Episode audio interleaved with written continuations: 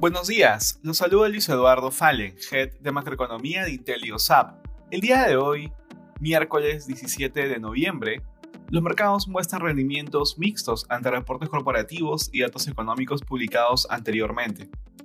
De manera particular, en Estados Unidos los futuros exhiben rendimientos diferenciados. Las acciones de Lowe's subían previo a la apertura del mercado, luego de reportar ganancias significativamente por encima del estimado por los analistas. Además, la compañía mencionó que el último trimestre del año podría ser mejor a lo esperado. Estos resultados se dieron luego de que el Departamento de Comercio reportara que las ventas minoristas crecieron más de lo previsto en octubre.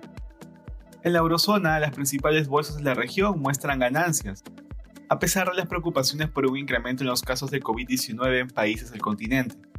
Por otra parte, las preocupaciones de mayores costos de producción y construcción aumentaron ante la suspensión de certificación del gasoducto ruso Nord Stream 2 por parte de Alemania.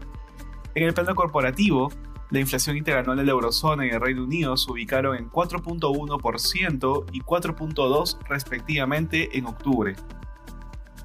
En Asia, los índices cerraron con resultados mixtos. Las acciones en Hong Kong subieron lideradas por las acciones de energía y de compañías manufactureras, no obstante, el sector financiero cayó y fue uno de los principales limitantes de los resultados del índice.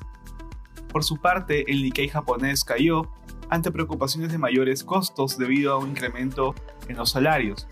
El ánimo de los inversionistas también fue afectado ante la noticia de que el partido de gobierno estaría considerando empezar a debatir un aumento en los impuestos por ganancias de capital.